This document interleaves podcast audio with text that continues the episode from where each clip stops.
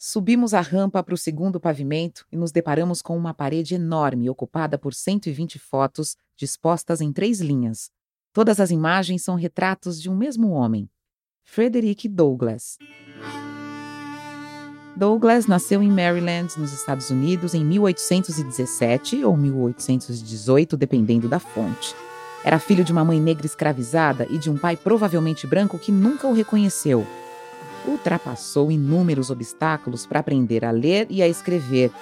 Era um homem escravizado que, em 1838, por volta de seus 20 anos, conseguiu fugir para Nova York, onde a prática da escravidão havia sido abolida 11 anos antes mas a sensação de insegurança fez com que logo se mudasse para Massachusetts, onde adotou o sobrenome Douglas. Ele foi editor, orador, palestrante, escritor, diplomata e articulista político.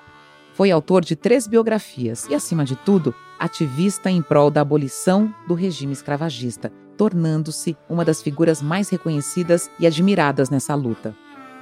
Em seus textos, Douglas reflete de modo crítico sobre o poder social da fotografia, e os cerca de 160 retratos existentes do escritor mostram como ele contrariava conscientemente os estereótipos que definiam a percepção coletiva do que significava ser negro nos Estados Unidos durante as décadas de conflito pela abolição da escravatura naquele país. São, em sua imensa maioria, retratos dele sozinho, sentado, em pé, de perfil ou de frente, sempre um elegante homem negro, vestido com esmero e numa pose solene.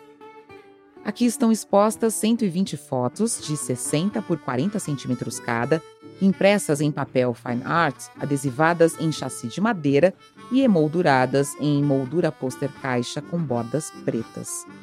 Na primeira foto está um jovem Douglas sem barba nem bigode, com uma expressão séria, olhar penetrante, os cabelos pretos um pouco armados e penteados para trás.